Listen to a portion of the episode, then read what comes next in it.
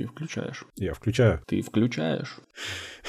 Я включил. Доброго времени суток, уважаемые подслушатели. Вы слышите этот голос, а значит в эфире ваш любимый подкаст Gen y Cast. Подкаст, в котором обсуждаются технические и околотехнические темы простым языком. И сегодня с вами в нашей виртуальной студии повелитель железа и виртуализации Дмитрий из весенней Латвии. Привет. И медицинский инженер Юра с солнечного острова Мальта. И сегодня мы обсудим новости, которые показались нам важными на этой неделе, а вы в свою очередь сможете обсудить их с вашими друзьями и подругами. Кстати говоря, заходите в наш телеграм-канал Gen y Cast, ведь там интересно каждый день. Ссылка в описании.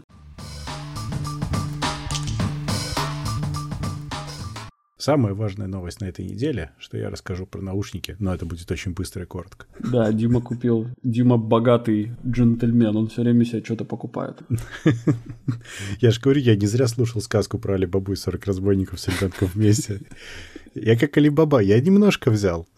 Да, немножко взял. Здесь немножко взял, там немножко взял. Смотри, в зеркалах еще больше осталось. В общем, тут история такая, что я сначала на PlayStation 5 играл с наушниками, которые я проводом втыкал в геймпад, потому что у PS вообще нету Bluetooth стека для аудио, что прям стыд, позор и капец, я не знаю, что это такое. Вот, но нету. Одним словом, я путался в этом проводе периодически, особенно когда мне на колени запрыгивает кошка, она в нем тоже путается. И это прям совсем неудобно. Она потом от него начинает лапой еще отмахиваться, потому что он ее раздражает. Поэтому я искал наушники, которые подключить к PlayStation. Очевидно, что это Sony Pulse 3D новые. Косяк в том, что их никак не купить, их нигде нет, они везде out of stock все время в западных обзорах там пишут, что у них типа минус. Как правило, out of stock. Ну и на одном сайте у нас я решил оставить заказ ради прикола. Мне сразу же сказали, у нас есть одна штука, приезжайте. По MSRP причем. Угу. Что прям офигеть. В общем, я купил, я был поражен совершенно. Я их смогу сравнить, например, с Sony тысячной серии M3, которые я просто не понимаю, как они за цену почти, нет, даже не почти, а больше, чем в три раза меньше сделали настолько круто. То есть, во-первых, у них на голове внутри, чтобы не давило на череп, там не мягкая подкладка, а такая интересная силиконовая штука, которая ездит. То есть она прям очень такая комфортная. Во-вторых, угу. эти наушники, ну, у них отличный звук. У них такой большой объемный звук. Ты как бы находишься в большом пространстве, и он реально 3D. Они же поддерживают свой Tempest Audio специально с этими наушниками. Вот реально работает. Прям прикольно. За такие деньги я поражен. У них есть только один забавный минус. У них амбушюры почти круглые. А вообще-то они должны быть немножечко вытянутые, потому что ухи, они не круглые. Поэтому, когда их одеваешь, нужно их так немножко поустаканивать на ушах, чтобы уши до конца залезли в них, и потом не было больно. Ну да, когда уши прижимают, неприятно. Ну, понятное дело, что они беспроводные, и у тебя донгл, да, вставляется в плойку? Да, да. Туда вставляется USB донгл. Кстати говоря, у меня PlayStation стоит за телевизором, поэтому донгл идеально экранировался телевизором, пришлось USB-удлинитель туда воткнуть для этого. Неожиданная была проблема. Ничего себе. А так вообще, они могут быть и проводными, то есть к ним в комплекте идет 3,5 мм провод, и можно их проводом подключить, если хочешь. Батарейку угу. они держат порядка 12 часов, это действительно так. Причем, когда ты одеваешь эти наушники, у тебя геймпад начинает дольше держать, потому что он звук больше не принимает. Внезапно. Угу. Такой вот бонус. И они держат, вот что прикольно, примерно столько же, сколько геймпад. То есть они у тебя не будут садиться раньше, или он там раньше. Они примерно синхронно это делают. Таким okay. образом, ну, так, вовремя, хоп, и все потом заряжаешь. Ну да. А слушай, а вопрос такой по поводу 3D. Ну, вот этот эффект, как- как-то присутствия, назовем да так. Ты, ты четко понимаешь, откуда идет звук, да? Ну, то есть если там какие-то клики в игре или еще что-то. Более того, я играл в э, Star Wars тот самый Fallen Order, и я там по звуку несколько раз находил, куда мне идти. То есть я прям вертелся на месте и слушал, с какой стороны он идет. О, прикольно. То есть прямо вот в Control была такая же история. То есть я прямо слышу, откуда он идет, я понимаю, с какой стороны фигня. Ну или там противники, я слышу конкретно, где они. Ну слушай, ну ведь через 3,5 миллиметра это не получится сделать. 3,5 миллиметра, в принципе, это плюс-минус стерео. А я не знаю, я не пробовал даже, я их ни разу так не подключал. Потому что не надо, зачем? Ну, да. У них есть интересные фишки, кстати, чисто PlayStationовские. Они, во-первых, усыпаны кнопками, одна из чашек, кроме mm-hmm. включения-выключения. У них есть очень интересная идея. Они умеют включать-выключать мониторинг твоего голоса, то, что ты говоришь через микрофон, именно тоглом. У них есть качелька громкости, что супер удобно в случае PlayStation. Mm-hmm. А самое главное, у них есть такая интересная качелька, которая регулирует баланс между звуком чата и звуком игры игры. То есть, когда ты играешь с кем-то, ну, я, правда, не играю в мультиплеер, но, предположим, ты можешь выбирать качелькой, что ты хочешь слышать громче, людей или игру. О, прикольно. Это прям очень прикольно, да, причем это на чашке, и ты можешь переключать, когда тебе надо. Мгм. С какой-то там градацией, то есть там типа несколько шагов есть. В Ну, общем, это реально молодцы. круто, да. Для стримеров это прям огонь будет. Да-да-да, офигенно. Причем они не особо дорогие, они очень хорошие, качественные наушники. А пластик по ощущениям как, ну, Супер премиум. руки, маешь вещь. Вообще просто премиум. То есть мне они очень нравятся. Я не понимаю, как они это сделали. Скорее всего, они на самом деле стоят дороже, но они их продают просто как аксессуар подешевле. Ну да, в надежде, что отобьется там через игры или через покупку самого устройства. Конечно, так и происходит. Через игры ты 100% это очень быстро отбиваешь, а тебе выгоднее продать аксессуар, чтобы ты больше играл и больше залочился в их экосистеме. Зарядка да. у них, кстати, через USB-C, и тут вот есть вторая вещь, которая мне очень понравилась, это зарядная станция для DualSense. Она вместе с, э, ну, типа, идет и, и наушники там же можно заряжать. Вот это, к сожалению, нет. У меня просто на столе лежит один хвостик USB-C, теперь он для наушников. А вот э, DualSense я ставлю в Charging Dock. Очень удобно. Мгм. Потому что у DualSense снизу есть такие Pogo Pins, в которые, собственно, не надо втыкать, а просто они касаются. И когда ты подносишь к этому доку, он туда вщелкивается. Чуть-чуть там то ли магнитик, то ли просто как-то он хитро придуман. Не знаю, я так и не понял. Но очень удобно. Sony переизобрели этот самый SafeMag. MagSafe, да. MagSafe, да. Не, ну там, может быть, не магнитики, но он просто очень здоровски сделан, и это очень удобно. Просто Ну его да, кинул нет. туда, и все, не надо ничего тыкать даже. Ну да, ну да, это круто. И все у них выдержано в этом дизайн-коде черно-белом. Все изгибы примерно одинаково сделаны. То есть, ну, прям прикольно. Очень ну, хорошо. круто, круто. Я поражен, насколько вот first party, вот аксессуар для консоли нынче хороший пошел. Когда нам Sony занесут за рекламу? Я что-то не помню, чтобы у нас был какой-то подписан контракт с ними.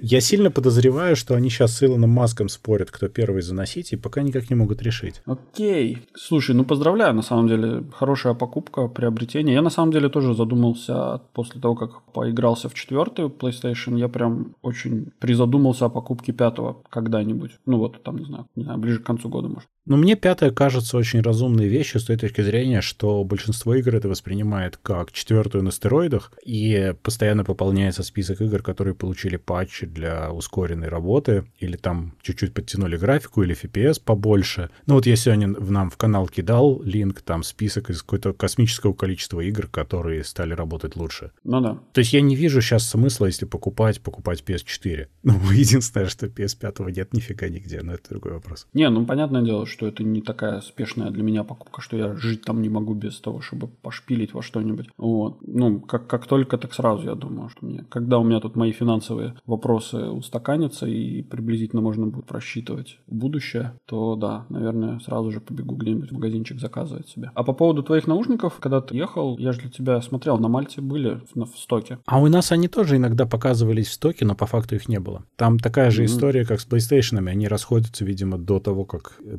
попадают на полку магазина. Ну, окей, окей, Просто здесь мне конкретно сказали, у нас есть одни, вот можете сейчас забрать. окей. Видимо, это кто-то из своих сказал, что ему сейчас не нужно или что-то такое. Потому что они как были на сайте ноль, так и остались ноль. Вот представляешь, короче, чувак какой-то подзаказал себе, а у него из-под носа увели. Обидно же, наверное. Ну, в, в большой семье клювом do not класс-класс. Ну Что да, да. Окей, ну что тогда, погнали по новостям? Слушай, ты будешь смеяться, но тут опять про Sony. Ау. Ну да. А они все еще не занесли. Может быть, там просто после каждой записи выставлять счета? Ну, просто им слать на от Sony, там, в данном случае Sony Pictures, просто счет, инвойс. Да, рекламная типа, акция. Рекламная интеграция. Слушай, а приколи, они вот возьмут и оплатят. Кстати, такой, такое- дальше бац, такой типа... В интерпрайсах такое может произойти, кстати, совершенно случайно. Короче, собственно, о чем новость-то? Что Netflix и Sony подписали соглашение на показ фильмов в студии, причем эксклюзивное соглашение. На 5 лет, начиная с 22 года. Netflix, конечно, будет отваливать Sony Pictures сотни миллионов ежегодно, но зато А, кстати, да, и финансировать он тоже будет во многом. Но зато mm-hmm. он получает эксклюзивный прокат фильмов. Причем много, много всего. Все, что будет выходить, и нового Спайдермена, и Bad Boys, я не знаю зачем, и Морбиуса, и вся, все такое прочее. Ну, это да, это, мне кажется, грамотный ход. Это очень круто. К сожалению, пока на территории только США и после проката в кино, если такое случится. Но это уже детали на самом деле. А также сможет показывать старые фильмы Sony Pictures, то есть у них пополнится библиотека этими фильмами, это будет просто офигенно круто. Ну да. Насчет кинотеатров, на самом деле, сейчас же обсуждается вообще будет ли, как будет и что будет с кинотеатрами. Я вот слушал тут с руководителем Warner Brothers интервью.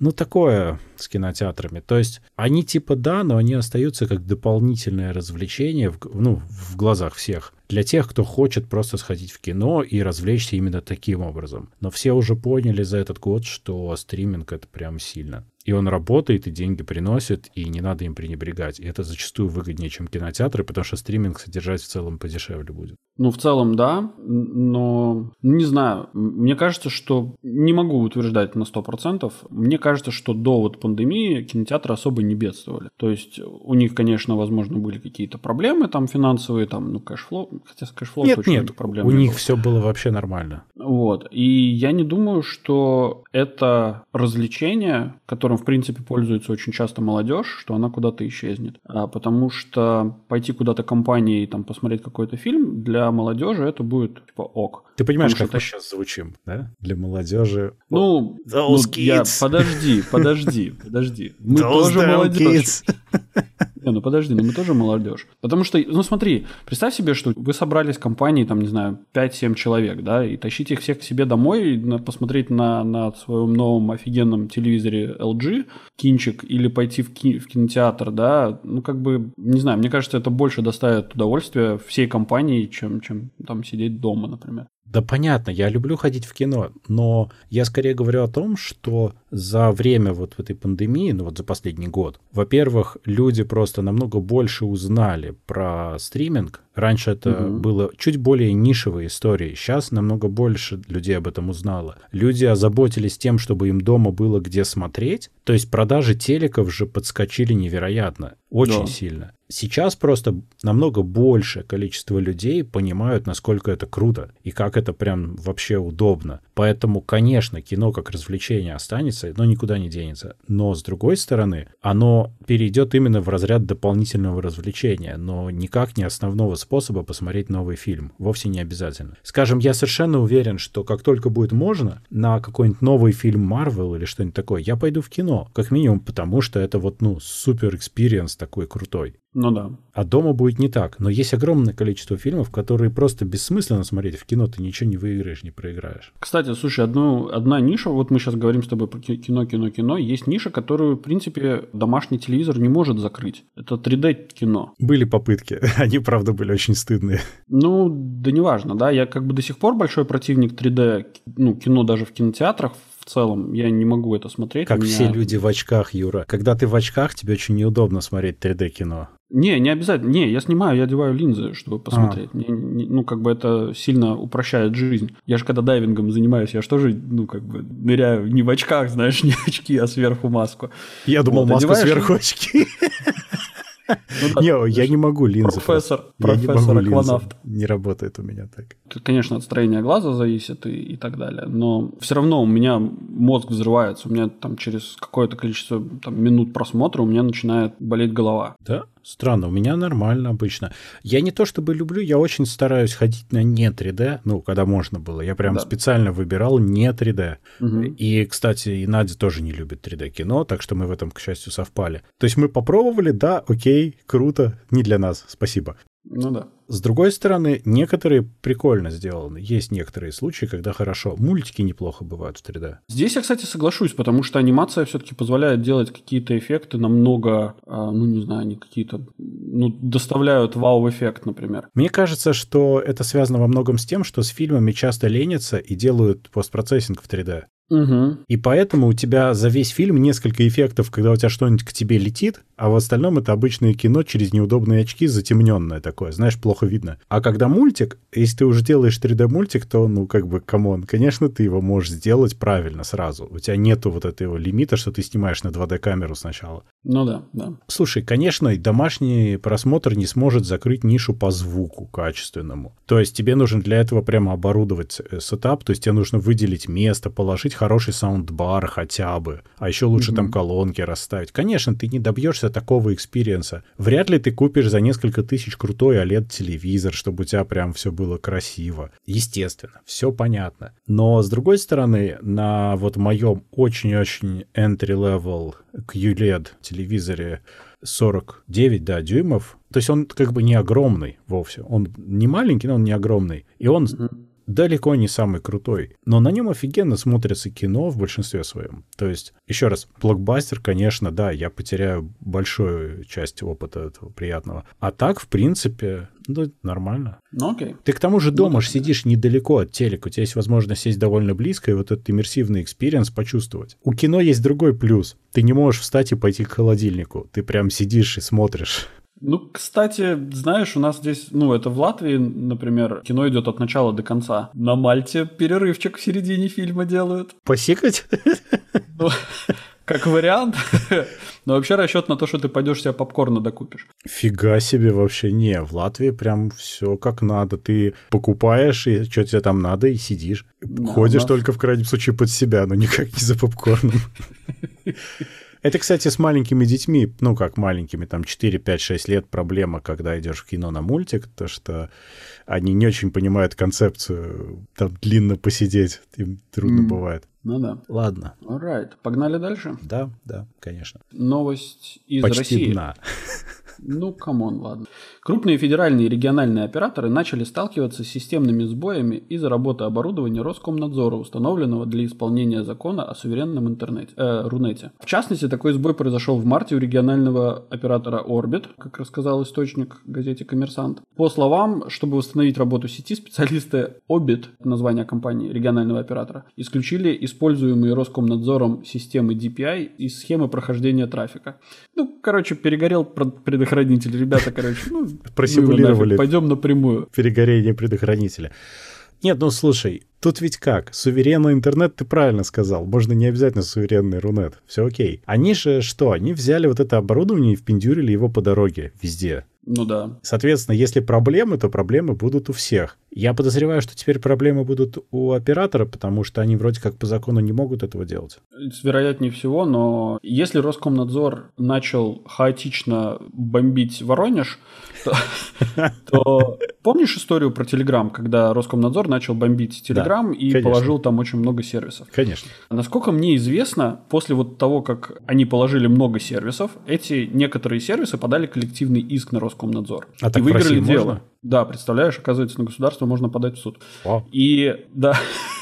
И по ходу они выиграли дело. Хотя, может быть, ну, может быть, решения финального еще нету, но у них там прям очень большие шансы были. Как следствие, Роскомнадзор попадет на очень большие бабки из-за этого, из-за своих действий. Угу. Это тот сценарий, когда если ваша железка нам работать мешает, мы ее нафиг выкинем. Ну, типа, до тех пор, пока вы не сделаете так, чтобы это, как бы она не мешала нашей функциона... нашему функционалу. Но ты не можешь заставлять товарища майора грустить, понимаешь? Тут такая проблема тоже. Не, понятное дело, что к ним обязательно придут, и их обязательно поставят э, в, этот, в коленно-локтевую позу.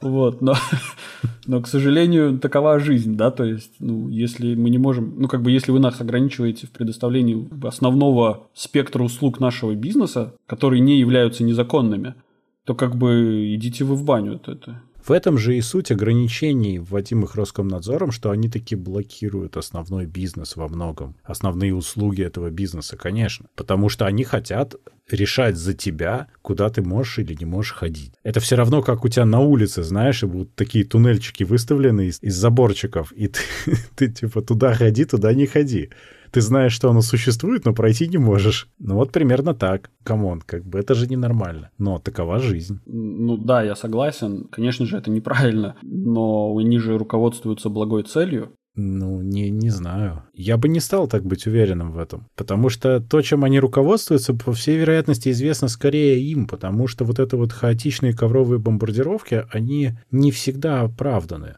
Если посмотреть, что и где блокируется, некоторые вещи я действительно понимаю их логику. Я не всегда ее одобряю, но я ее могу понять. Это, ну, окей. Mm-hmm. Но есть вещи, которые я вообще не понимаю, что не так-то пошло. Плюс у них есть вот эта вот практика досудебных блокировок, мы ее обсуждали, кстати, в спецвыпуске. И идея как раз в том, что по большому счету они могут просто хаотично кинуть бомбу куда-нибудь и просто что-нибудь блокануть. Ну, просто потому что кто-то пожаловался там или что-то. Ну... Они же, когда это делают, они не особо разбираются, ну, так глубоко, если посмотреть. Но это как, знаешь, за вход 5 копеек, за выход рубль. Ты понимаешь, убраться из этого списка намного сложнее, чем в него попасть. Это да, это так работает обычная система. Система Ниппель это называется. Поэтому здесь, ну, как бы понимаешь, то, что они это исключили, ну да, но это им прилетит очень сильно, потому что они, по сути, нарушают закон. Другое дело, что Deep Packet Inspection э, Роскомнадзоровский, по идее, как раз и должен обеспечивать, чтобы они намного точнее все свое действие проворачивали. Но что-то как-то не сложилось. Не заработало, не залетела птица. У них были супер амбициозные цели, на самом деле. Если подумать, так вот отбросить весь этот юморок, то на самом деле они просто замахнулись на суперсложную задачу в очень короткие сроки. Я не удивлен, что ее нельзя так быстро решить. Это очень-очень сложно, то, что конечно, они хотят. Да, конечно. Особенно с учетом того, что весь мир идет в сторону приватности и каких-то дополнительных шифрований и так далее. Угу. Они же не зря хотели HTTPS запретить. Конечно. Понятно, что он им мешает жить, и в этом плане я их не поддерживаю, но я их понимаю. Угу. Так что Ай. Просто цензура это плохо в целом. Есть э, вещи, которые надо цензурировать, но они диктуются не политическими необходимостями, на мой взгляд, а какими-то общесоциальными. Но есть вещи, которые просто человечество договорилось, что делать нельзя. Ну, так в целом, глобально договорилось. Не, ну я тебя понимаю, да. Эм, это такой достаточно философский вопрос, но в любом случае цензура не должна быть, не должна руководствоваться политическими мотивами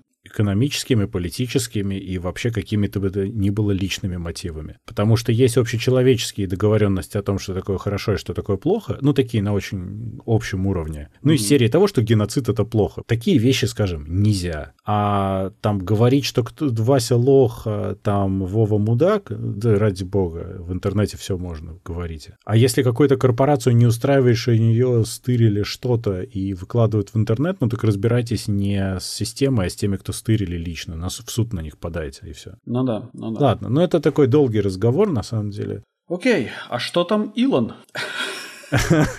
Рубрика «А что там у Илона?» Который нам тоже не занес. Ну да, это, кстати, большое упущение с их стороны. Слушай, кстати, ты знаешь, надо Илону просто написать, он же на русском в Твиттере отвечает. Кстати, блин, это мысль, надо сейчас зайти в Твиттер и написать ему. Илон, мы тебя рекламируем уже давно. А понимаешь, будет пор... прикол, он скажет, я слушаю Где вас уже Тесла? с 50-го выпуска.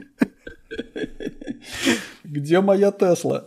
Ты знаешь, кстати, в, в Тесле нашли офигенный истерэг. Если сказать э, open butthole, он откроет случайно или багажник, или зарядное это окошечко, или бардачок. Close тоже работает, он закроет обратно. Ну, прикольно. Прикольно. Кстати, по поводу этот самый, помнишь, мы в первоапрельском выпуске обсуждали, что Илон на самом деле готовит миссию не на Марс, а на Луну. Ну да. Я нашел этому еще одно подтверждение. Он недавно твитанул to the moon. If you know what I mean. Да. Но здесь совсем стрёмно. На самом деле планета обезьян приближается. Новость, которую мы хотели с вами поделиться, заключается в том, что компания Neuralink показали демо, где обезьяна играет играет э, в Понг, ну, в этот, в... Компьютерную эту игру Понг. Да, в, да, управляя ракеткой через сигналы мозга. Собственно, обучение проводилось через запись сигналов, полученных от мартышки, в то время, пока она играла в другую какую-то игру, управляя джойстиком. А потом, собственно, как бы уже на обученных вот этих сигналах, она ее научили каким-то образом управлять вот этим, собственно, курсором. У меня есть первая мысль, которая у меня не возникала почему-то раньше. Тебя ничего не смущает во фразе «мартышка с джойстиком играла в компьютерную игру»? Есть такой момент, да? Который почему-то игнорируется в этой статье обычно. Мною так точно. И я, кстати, все обсуждения, которые видел, там почему-то этот момент особо никто не обсуждал. Никого уже не смущает, что мартышка с джойстиком играет в игру. типа нормально стало уже. Ну, это да. Кстати, разговаривая про это, еще, по-моему, в 90-е годы проводились эксперименты, когда мышки, э, мышки мартышки вживляли в голову э, чип. Угу. Не знаю, чип, не чип, э, те самые проводочки, короче. И давали ей возможность управлять рукой, которая должна была ей подавать еду. Она и быстро выкупила, да, как это работает? Она очень быстро выкупила, и в какой-то... И, собственно, эволюция всего вот этого развития, она превзошла все ожидания, потому что изначально она видела, как рука двигается, рука находилась в соседней комнате и просовывала ей, типа, через дырку банан или что-то, не помню. Короче, она видела это движение на экране, и она делала своей рукой точно такое же движение. Оно дублировалось на механическую руку. А потом она поняла, что можно это делать без своей руки, да, то есть угу. Подавать этот банан. И на следующее там утро буквально ученые заметили, что мартышка управляет тремя руками одновременно, то есть в, раз... в хаотичном порядке. Она не догадалась хватать этими руками ученых и требовать бананы после этого? Слушай, ну Нет, да, на самом это... деле офигенно. На самом деле очень круто. Какая-то фантастика немножко. Но в данном случае я вот немножко не понимаю. Мы до записи чуть-чуть это обсуждали. Смотри, здесь я так понимаю, что действительно это все реагирует на сигналы, которые должны были бы идти к мышцам, и она угу. как бы пытается управлять, как будто она двигает лапками. Угу. А я это себе представлял так, что есть некий условная мысль, типа, подвинь, ну, вот этот вот понговский пэд, подвинься влево, подвинься вправо. Не подвинься рукой вправо-влево, а именно абстрактный сигнал более который во okay. что-то транслируется. Какую цель ставил перед собой Илон Маск, когда изначальную, когда он, э, собственно, запускал вот эту вот идею с вживлением чипа в животное? Одна из основных проблем, которую он э, пытался решить, это проблема либо парализованных конечностей, которые потеряли связь с мозгом, либо это управление механическими руками, механическими конечностями. И для вот этого это прямо идеальное, по-моему, решение. Тогда да, тогда здесь, конечно, здесь это прямо оно и есть, вот оно работает. Тут, угу. тут, тут я не буду спорить, конечно, совершенно верно. Но он же с тех пор показывал и другие более абстрактные вещи когда у тебя абстрактный сигнал транслируется во что-то. Конечно, но для этого нужно обучение другое. То есть в данный момент они, я так понимаю, просто экспериментируют и пытаются понять, как это нужно применять. Но в целом, почему нет? В какой-то момент это может и перейти грань вот этого всего. Ну, в целом это на самом деле идеальное решение, да, действительно, для восстановления подвижности. Угу, угу. А я. Это да. Слушай, ну мы его прорекламировали, я теперь просто не понимаю вообще, куда мне номер счета называть. Нужно, короче, бомбить всю, все семейство Маск. У него мама написала книгу про Маска, да, то есть я думаю, она ему тоже счет выставила. Нужно у нее поинтересоваться, куда счет этот отправлять. Давай, слушай, насчет крутых продуктов, которые про деньги, можем про Телеграм сказать. А, ты хочешь перескочить новость? Да, ну, давай. Мы потом вернемся. Окей. Просто это здесь как-то логично. Но про Телеграм меня немножко посмешила вся эта ситуация почему-то неожиданно. Вроде все круто, но, но смешно. Тут две новости. Это вместе должно быть. С одной стороны, Telegram, как мы помним, нашел себе миллиард денег в марте. Угу. Теперь он начал возвращать долги инвесторам своей криптовалюты тон, которые сразу деньги не забрали. Ну, у них было два варианта, когда забирать деньги. Угу. Часть уже получили деньги, часть получили письма и выплаты уже стартовали. Ну, то есть все честно. Паша Дуров молодец, как обещал в целом, так и возвращает. Ланнистеры всегда платят долги. Я не буду обсуждать, который он Ланнистер, но тут забавно. Это классика, что знаешь, одолжить, чтобы вернуть долг, это прям хорошо. Вторая новость туда идет в комплект, что Telegram планирует провести IPO в течение двух лет. И вот в это все вместе у меня создает ощущение какого-то большого-большого пузыря который надувается, надувается, надувается. Они начали сейчас подготовку, вроде как планируют в 23 году IPO, сейчас начали диагностику, выбирают регион и так далее. Может быть, в Азию пойдут, кстати, логично было бы для них пойти именно в Азию. Ожидают от 10 до 25% акций выпустить в обращение. Ну и неизвестно, это либо прямой листинг, либо спак, это ну как они решат. В любом случае, мне вот непонятно, в ходе первичного размещения Telegram может быть оценен от 30 до 50 миллиардов долларов. Я не понимаю, как. Откуда? Сфигали? Ориентиром служит WhatsApp, но Telegram не монетизируется. Они провалили Пока. свой план монетизации с треском. Они сейчас одолжили, по сути, миллиард, чтобы возвращать деньги. А теперь их надуть на 30-50 миллиардов, я не понимаю, откуда?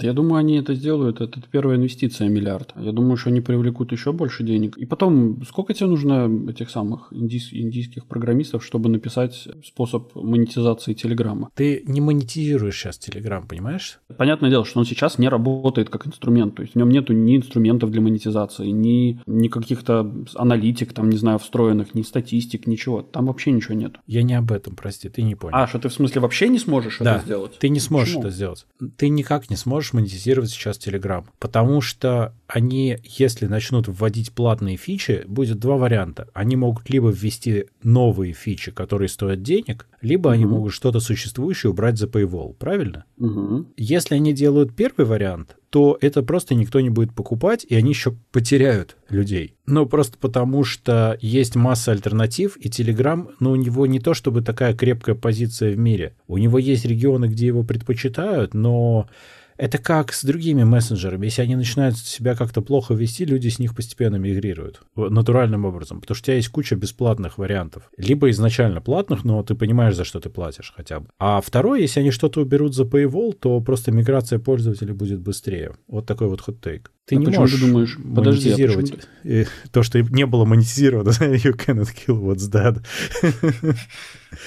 Не, ну подожди, но если будет сделан, условно говоря, будет у тебя условные бизнес-аккаунты, да, Telegram. А зачем? Ну, окей, неважно, зачем-то. Ну, то есть, Пускай. Ну, для, для какой-то цели, да, то есть так. у тебя, и ты будешь трясти бизнес за информацию, которую, там, рекламу, которую они будут делать, или же за, не знаю, за какую-то статистику, как только они начнут вводить рекламу в каналах, в каких-нибудь, которые они уже анонсировали, ну, это будет сразу очень странная история, это начнет превращаться во что-то совсем не то. Но все зависит от того, насколько раздражающей будет эта реклама. Я очень себе плохо представляю мессенджер, который не был никогда про деньги, ну, принципиально, и при этом он вдруг станет про деньги в какой-то своей части, и на фоне особенно того, что есть куча бесплатных аналогов. Я не очень себе это представляю. Все абсолютно мессенджеры, которые были, вот там, не знаю, которые старые, там, начиная от Viber и заканчивая, не знаю... Не к ночи будет помянут. Ну, что, ну, как это отличный пример. Вот, кстати, одна из причин, почему стоит уехать с Вайбера, потому что там вот реклама стала прям сильно раздражающей. Я уже много лет им не пользуюсь, он ужасен просто. Невозможно. Ну, у тебя нету таких семейных проблем, как у меня.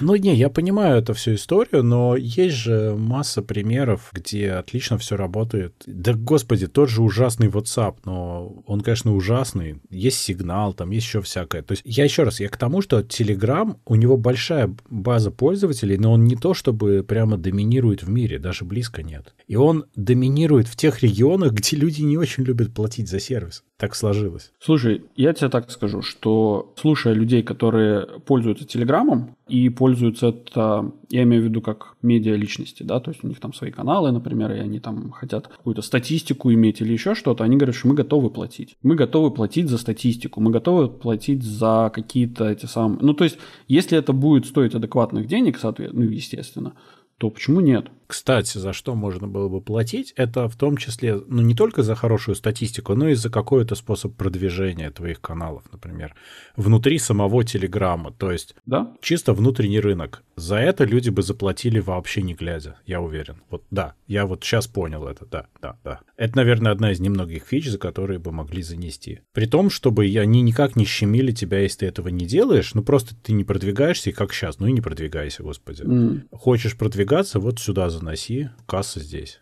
Ладно. Ну, да. в общем, да, то есть я думаю, что способов монетизации там есть. Я думаю, что ребята себя придумают, каким образом они, какой стратегии они будут придерживаться. Поэтому не все там потеряно. У меня все равно ощущение пузыря, потому что это вещь, которая вот, вот как большинство, кстати, этих оценок таких вот, они очень абстрактные. Типа, знаешь, выставили палец вверх и надумали 50 миллиардов. Типа, а почему 50? Ну хорошо, давайте 40. Ну или там 60. Почему такая цифра? Она основывается на предыдущем ассампшене, который который сделала другая компания, создав какой-то прецедент. Ай, нет, ну господи, ты же читаешь новость, как бы новость, она... Нет, я про подходы. Это же часто так оценивается. А потом такие, ой, мы плохо оценили, ай-яй-яй.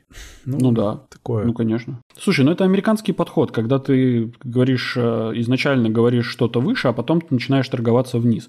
Это нормальная практика, ну то есть это реально американский подход. Когда ты, там, не знаю, будучи джуниор-программистом, не знаю, слушая, там, не знаю, послушал пару подкастов про программирование, пишешь в резюме, что ты э, этот самый middle, или там, прости господи, senior JavaScript программер, да, то есть, ну...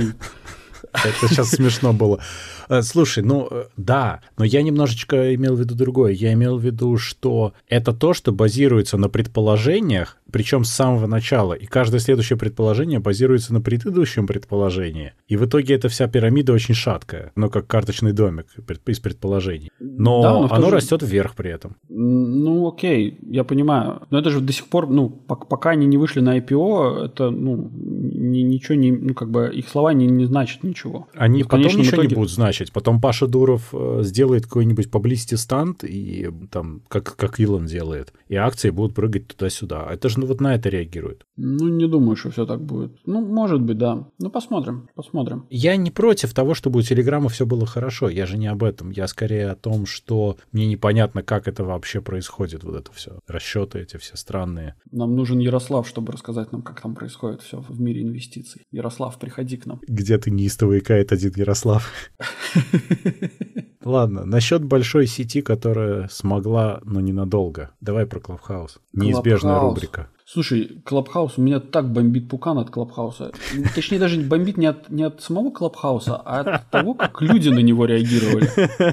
Мне прямо вот я не могу просто, это какая-то дичь. Это очень смешно, потому что они же, у Клабхауса же есть проблема в том, что они вообще не смогли поддержать свой рывок. То есть они прямо сделали слишком мало и слишком поздно, а вот самый главный рывок, который был, они вообще его упустили, к сожалению но породили массу клонов. Но это тема для отдельной истории. Кстати, можно про это сделать интересную историю. Собственно, новость-то в чем? Давай. Рубрика «Все утекло».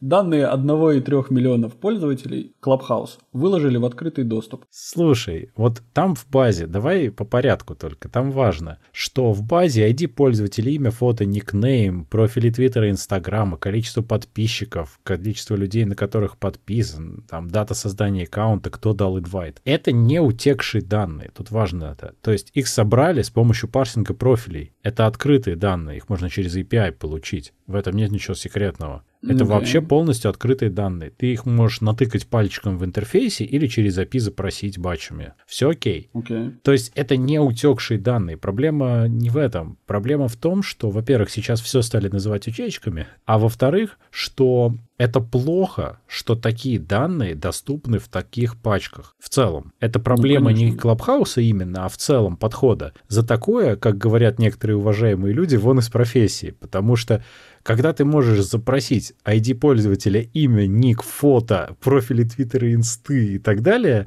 ты получаешь настолько легко ассоциируемый со всеми датасет, что это просто ужасно. И социальный mm-hmm. граф ты тоже получаешь, потому что там есть э, куча лишней информации. Ты можешь это легко построить довольно. Получается, что это можно использовать для фишинга, например, легко что да. и будет делаться, и вот это плохо. То есть проблема не в том, что оно утекло, оно не утекало. Просто те, кто изначально решили вот так вот данные отдавать, вот они просто злостные гады. Так нельзя делать. Очень плохо. Это да, за это надо по пальцам бить. Сто процентов. А хочешь, я тебе расскажу интересную историю, которую я тут недавно узнал про Мальту, и я реально офигел. Короче, сидим в офисе с коллегой, коллега э, говорит, типа, Юр, ты не знаешь, где там этот доктор живет? Я говорю, не, не знаю. Я такой, а тебе зачем? Говорит, да мне его ID-карточка нужна. Ну, типа, номер его ID-карточки. И я такой, типа, в смысле? А как ты собираешься ассоциировать его адрес проживания и ID-карточку? Он такой, так эти данные, типа, есть. Я а? такой, в смысле есть?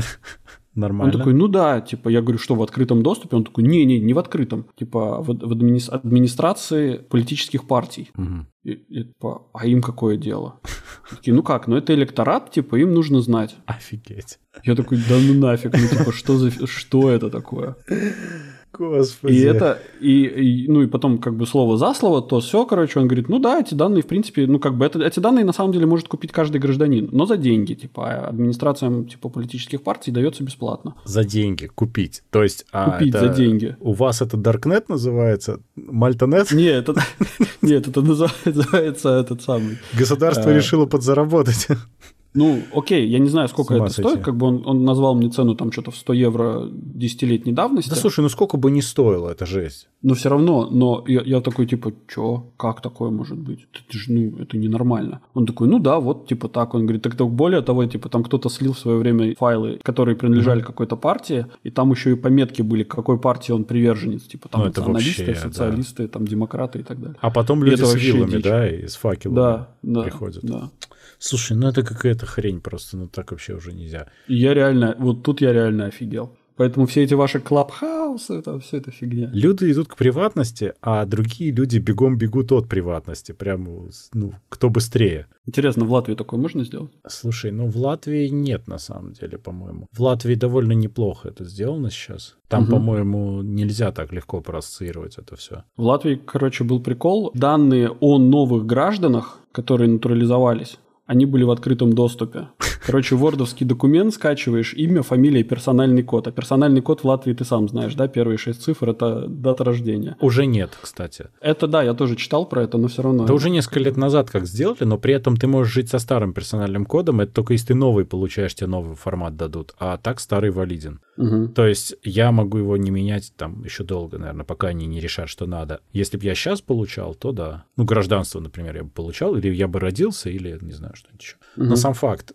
Не, ну это позор, но бывает, что люди просто лошаты и выкладывают это куда-то в открытый доступ. Это надо просто думать немножко. Ну да. Вдогонку еще вот, что действительно дырка так дырка. The Secret Club, это такие white hat хакеры, рассказали про уязвимость во всех играх Valve на движке Source. То есть там и CSGO, и Team Fortress, и все дела. Они сказали, что уже пару лет, как она найдена, они Valve сообщали, но Valve им не позволяла публично рассказывать, и сами тоже никаких действий не предпринимали. В общем, они разозлились и сказали, что, ребята, ну это типа совсем плохо. Говорят, что эксплойт можно активировать через систему приглашений в Стиме. Например, вот они показали концепт, где все, кто находится в очереди в лобби, уязвимы, и можно в итоге залить им какую-то малвару и потом красть пароли, скрины и так Ну далее. да. То есть меня интересует base CSGO, он довольно большой, а также прочих валвовских игр. Да там дикий, мне кажется, base. Там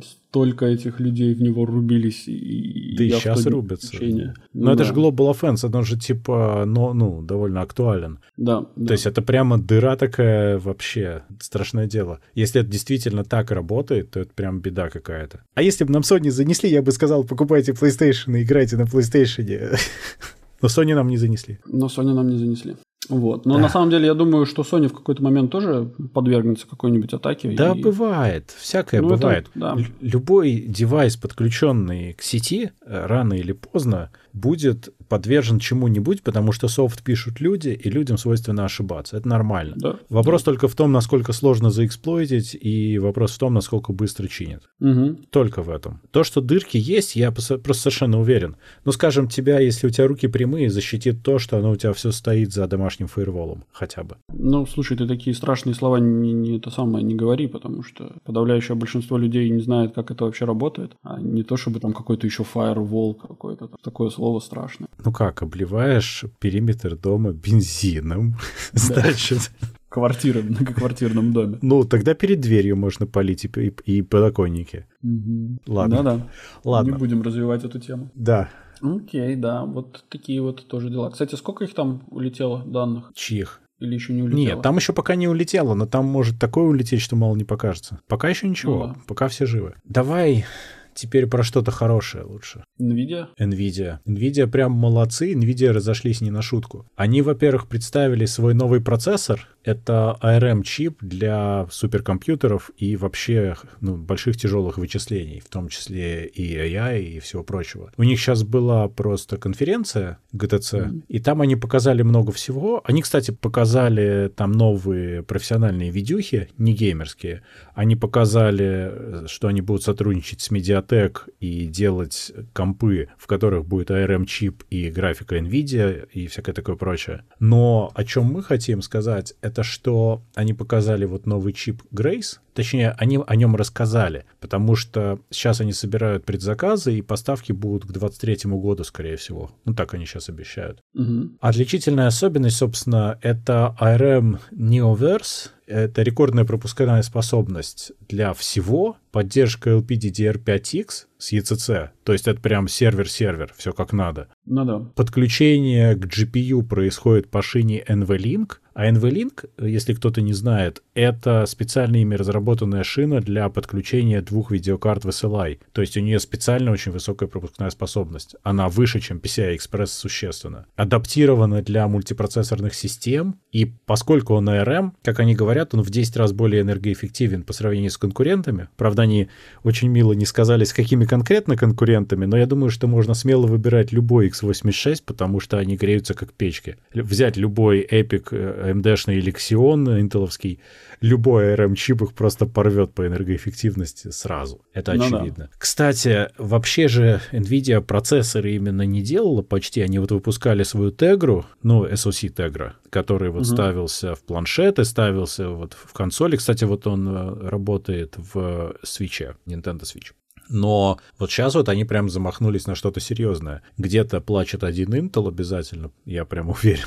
Что любопытно, кстати, почему Грейс? Потому что в честь Грейс Хоппер. Это okay. американская ученая, контр-адмирал младшего ранга флота США. Она была одна из первых, кто писал софт для гарвардского компьютера Mark 1. Развела концепцию машины независимых языков программирования и так далее. Популяризировала вроде как термин дебагинг. В общем, была ну, такая боевая старушка, я на Википедии посмотрел. Крутая тетка, да. Ну, старушка, потому что там фотка старушки, логично. Но она уже как бы почила. К сожалению, да. Но она старенькая была, она 96 -го года рождения. В 92 году она умерла, то есть жизнь она прожила достаточно длинную и вот прям крутую. Mm-hmm. Кстати, Grace Next обещает уже даже в 25 году, то есть NVIDIA серьезно взялись за эту разработку, и явно у них это все уже шло довольно долго, и план вперед довольно большой. Меня смущает только, как они это собираются производить в условиях э, вообще глобального недостатка порядка всего. Ну, к 23 году, может быть. Я думаю, что к 23 году все рассосется. У нас, ну, во всяком случае, те, те тенденции, которые я вижу в данный момент, они прямо... Я думаю, что у нас,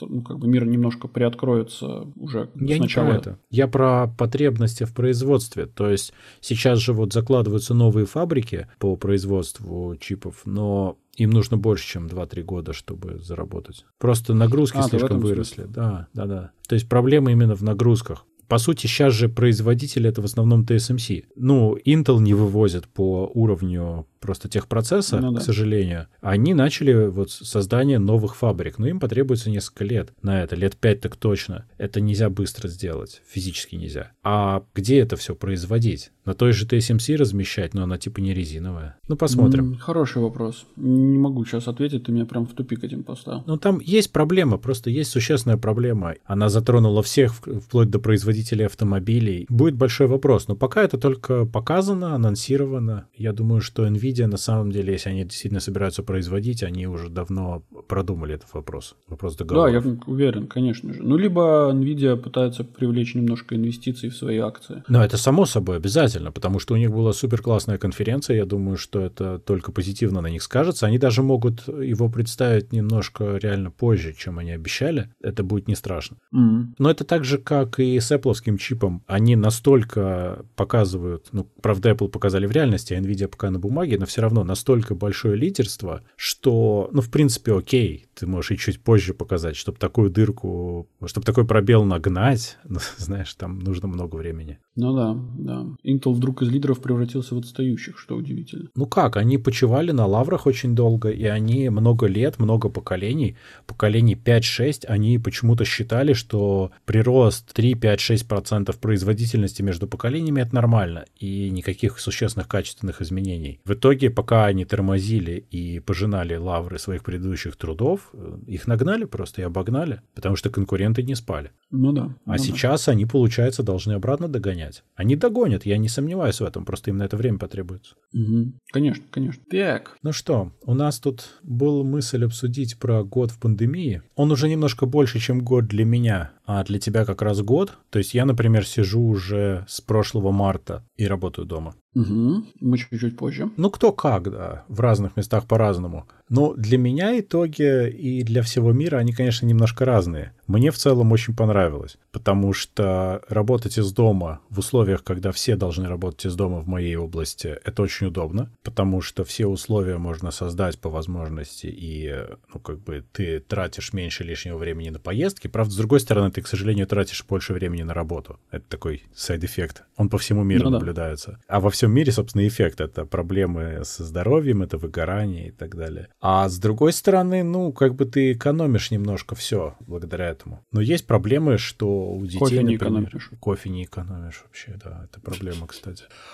Совершенно серьезно. Интересно, кстати, есть ли какой-нибудь тренд потребления кофе в мире? Интересно посмотреть было бы. Я думаю, что просело, потому что большие компании перестали закупать для своих, а люди себе, наверное, не в тех объемах закупают кофе. Ну, бог его знает, сложно сказать. Но в любом случае, есть такая штука, что вот поскольку дети учатся из дома, например, э, очень сильно вырос спрос на всякую хитрую электронику типа компьютеров и планшетов, Угу. я бы сказал, что то, что дети учатся из дома, в моем случае одновременно и плюс, и минус. Ну, минус в том, что пришлось оборудовать прямо им все, все условия, и это, ну, не то, чтобы сразу получилось сделать хорошо. И очень большой минус в том, что школы не готовы к этому были совершенно. Вообще. Да, школы были вообще не готовы. Они даже сейчас не очень готовы, но, конечно, намного лучше, чем было. Сейчас уже, ну так, поприличнее это все происходит. Они уже так более-менее адаптировались. И то, что детям не надо ходить, и то, что они могут заниматься, это вроде хорошо. С другой стороны, нету вот этого вот майндсета, что ты пришел учиться, или что ты хотя бы пришел что-то делать. Далеко не все могут собраться и реально чем-то полезным заняться, слишком много отвлекающих факторов. Родители могут Мгм. помочь, но, опять же, родителям надо работать. Проблема в том, что это очень сильно бьет по возможности работать у- и вообще что-то делать у родителей. Потому что, особенно если дети помладше, так и вообще, которые не учатся еще. В садик уже тоже нельзя ходить, и получается, что трудно. Ну Трудно. да. Но это одна из больших проблем, на которые жалуются родители, да, то есть, что они, они не могут работать с маленькими детьми дома. Очень большая ну, маленькими проблема. это там, скажем, там, не знаю, до, до там, 5 лет, наверное, до 6 лет. Ну, ты знаешь, ну вот у нас младшей дочке сейчас вот 7 лет исполнилось. Кстати, вот мне ее страшно жалко. Мы, конечно, постарались, и вроде она довольна, но все равно два дня рождения у человека уже сперли. Это печально. Да, она мартовская, и у нее ни в прошлом году, ни в этом году дня рождения с друзьями не было, нельзя. Но в этом году мы, правда, ей устроили онлайн, получилось прикольно.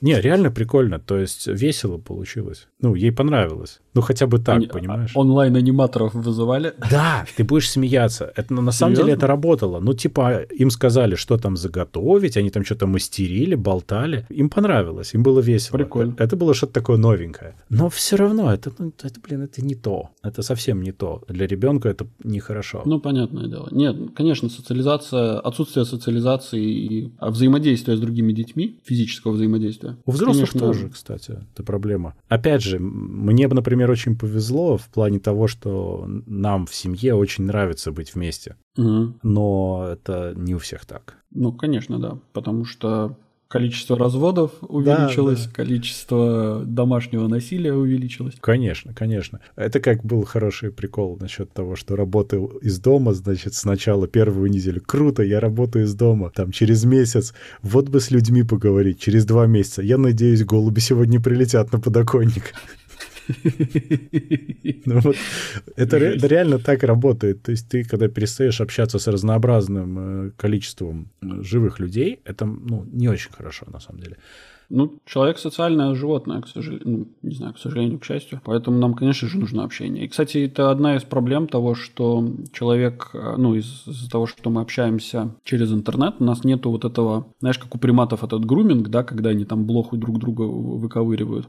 А вот у нас нету такого же, да, то есть вот эти вот рукопожатия, Да, похлопывание по плечу, вот это отсутствие, это, конечно, оно Есть такое... такая проблема. И, кстати, у меня же вся работа, по сути, заключается в том, что я переписываюсь и говорю. Я hands по работе мало что делаю. Сейчас уже ничего Мгм. не делаю. Получается, что я с большинством людей, с которым я работал сначала, я их просто знал лично, и это было поэтому довольно удобно. А сейчас, из-за того, что условия там поменялись немножко, я большую часть этих людей лично не знаю. Я их никогда не видел. И включение камеры особо не решает. Это немножко усложняет взаимопонимание, несмотря на то, что там разговариваешь голосом и все. Но это трудно. Мне не хватает возможности, условно, там, слетать к каким-нибудь партнерам и поговорить нормально, сесть за стол, там, э, взять чай и что-то обсудить. Это очень И воткнуть хватает. паяльник в розетку, да. В каких-то случаях, конечно. Ну, чай быстрее вскипятится, конечно.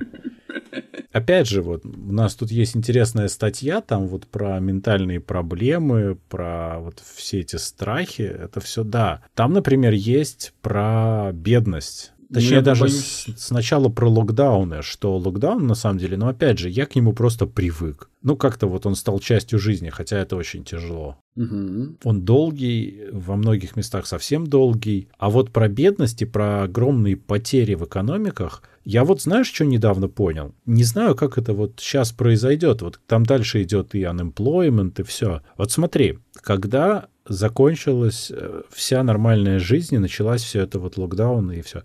Большая часть рабочих мест схлопнулась, правильно? Мгм. Соответственно, часть, большая, большая, большая часть людей потеряли работу. Да. Им начали выплачивать пособие по безработице. В Латвии да. это, ну, кому нет, тем совсем плохо. Ну, я беру такой более-менее еще нормальный вариант.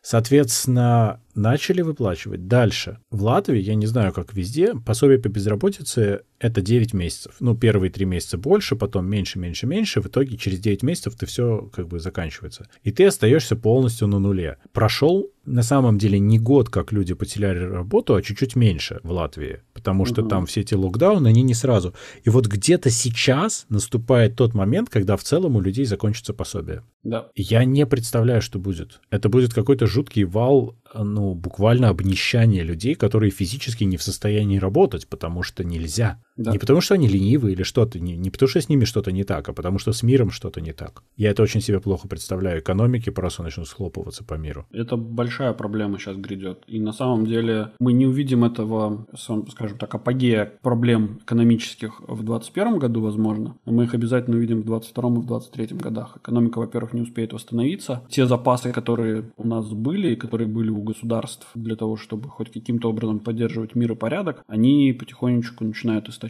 И да, грядут очень большие проблемы. А с другой стороны, если мы посмотрим на закономерность, ну, например, возьмем пример не самой бедной страны Соединенные Штаты Америки, мы, мы можем очень интересную корреляцию наблюдать. У них выплачивали пособие по тысяче с копейками долларов ну, на каком-то в какой-то промежуток Да, да. времени. Было да. такое, да. Не А, только там, у них, конечно- кстати, было во многих странах Да-да-да, подобная но, история. но просто Соединенные Штаты очень показательный момент. Мгм. И по количеству покупки на, рын- на, на биржевых рынках можно наблюдать именно вот закономерность, что вот типа деньги зашли, в населению деньги раздали, там часть акций взлетели вверх, ну там на, на несколько процентов, потому что люди их выкупили. Ой, слушай, ну это грустно на самом деле, потому что люди не понимают, что они делают. Не-не-не, это говорит о том, что у людей эти деньги не последние деньги.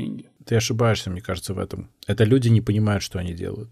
Вот сейчас в Латвии, например, решили выплатить пособие разовое детям, ну, родителям детей там, до определенного возраста. Ну, как типа поддержка такая. Мгм. И там довольно неплохая сумма. Так вот, люди, понимаешь, те, кто поадекватнее, ну, что можно сделать, да, можно там э, что-то правильно дома сделать для детей, там, там тоже место для учебы, еще что-то. Мгм. А очень многие такие, о, пусть ребенок сам решит, что он купит. ага, десятилетний там или восьмилетний или двенадцатилетний ребенок, как ты думаешь, что он купит? Я думаю, он купит какую-нибудь хрень. Он купит телефон или консоль или что-нибудь в этом роде. Это говорит о том, что люди не понимают, как деньги тратятся. Эти деньги, они не для ребенка напрямую, не для того, чтобы он тратил, это для того, чтобы родитель потратил на пользу ребенка. Это большая-большая разница. И здесь то же самое. Тебе это пособие дают не для того, чтобы ты просто его, не знаю, прощелкал куда-нибудь, а для того, чтобы ты не, не помер с голоду. Если оно у тебя сейчас не последние деньги, то оно у тебя может стать последними деньгами условно завтра. Надо же думать вперед. Его надо откладывать в такой ситуации. Не, ну понятное дело, но я тебе просто пример, ну как бы я говорю о том, что человек этими деньгами распоряжается не так, как будто он получил последние деньги там вот в ближайшие... Хотя это там, так. Ну, это зависит. То есть, если у него есть, например, какой-нибудь там левый бизнес, условно говоря, который он там, не знаю, не задекларированный или еще что-то. Конечно, у него есть достаток конечно. каждый месяц. Эти деньги у него, ну, типа, деньги, которые можно куда-то сейчас вложить, чтобы... Ну, плюс, опять же, не забывай, что в Америке немножко по-другому устроен мозги у людей, да, то есть они, если они получают что-то, они сразу же это дело вкладывают. Они да, конечно, не... конечно.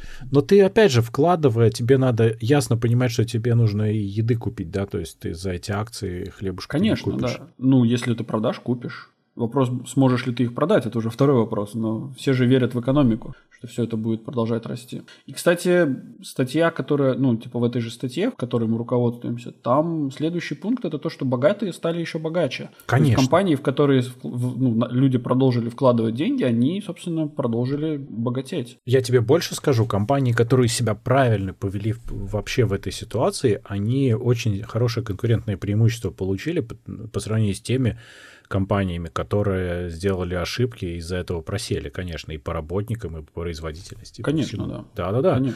Это безусловно так. Тут совершенно понятно. Ой, мне, знаешь, вот я могу сказать такую совсем непопулярную, может быть, вещь, но мне кажется, что эта вещь, пандемия, она пошла на пользу миру. Она ужасна тем, что для этого люди умирают, чтобы оно пошло на пользу. То есть лучше бы каким-нибудь другим способом, который не затрагивал бы здоровье и благосостояние людей. Но mm-hmm. это такой очень сильный толчок из зоны комфорта и ну, сигнал о том, что надо немножко задуматься людям вообще.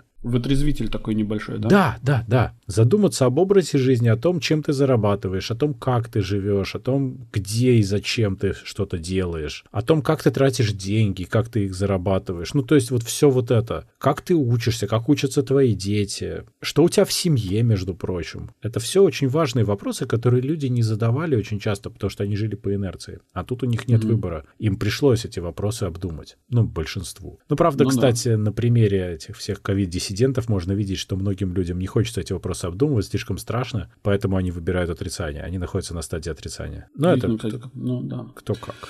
Ну, угу. Зато прогресс во многих областях произошел неожиданный, просто рывком. Медицина?